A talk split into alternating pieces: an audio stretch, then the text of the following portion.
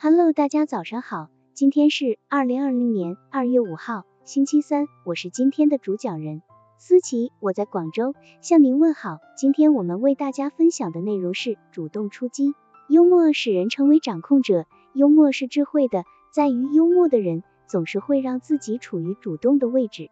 与人沟通时，要先找着强而有力的证据，使人信服自己的言论是对的，否则成功的概率微乎其微。举世闻名的指挥家斯托考夫斯基有一次在纽约指挥交响乐团演出，现场十分混乱，迟到的听众慌慌张张的进来找位子，已坐定的听众也仍在窃窃私语。已经站在台上的指挥家实在无法开始挥动指挥棒，于是转过身去对听众说：“各位先生、女士，画家把画画在纸上。”音乐家则把音乐谱在寂静之上。今晚我们负责供应音乐，而各位必须负责供应寂静。当这句话说完之后，音乐厅立刻寂静的没有一点儿声音。能够掌握主动权的幽默大家，他们不会惧怕外界的躁动与吵闹，他们可以通过自己智慧的口才赢得属于自己的安静。懂得幽默的人会更容易接近梦想，因为他们比不懂幽默的人更容易受到他人的欢迎与关注。懂得幽默的人不仅仅是个口才专家，也是个交际人才，是个在生活中不容易输的赢家。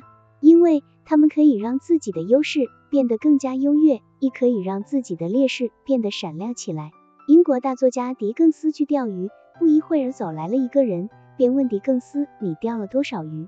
狄更斯回答：“钓了一大筐。”对方说：“你知道我是干什么的吗？我是这里的鱼塘管理员，这里不允许钓鱼，要罚款。”狄更斯回答：“你又知道我是干什么的吗？我是作家，作家是专门编故事的。”狄更斯运用自己的幽默化被动为主动，很好的反驳了鱼塘管理员。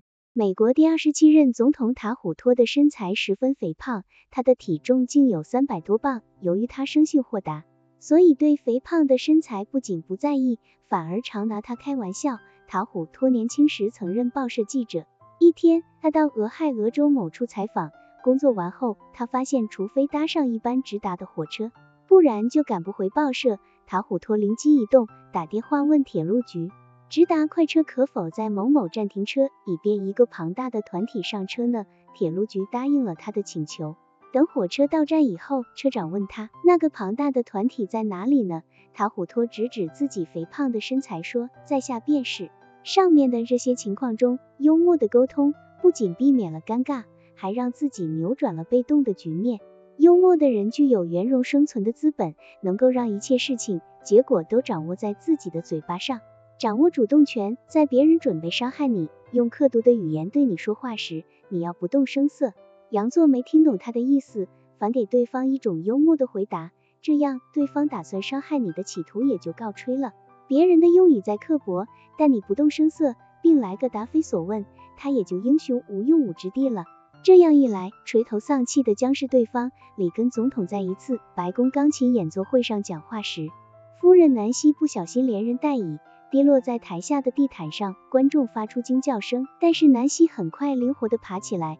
在二百多名宾客的热烈掌声中，回到自己的位置上。这时，里根便插入一句：“亲爱的，我告诉过你，只有在我没有获得掌声的时候，你才应该这样表演。”台下又是一阵热烈的掌声。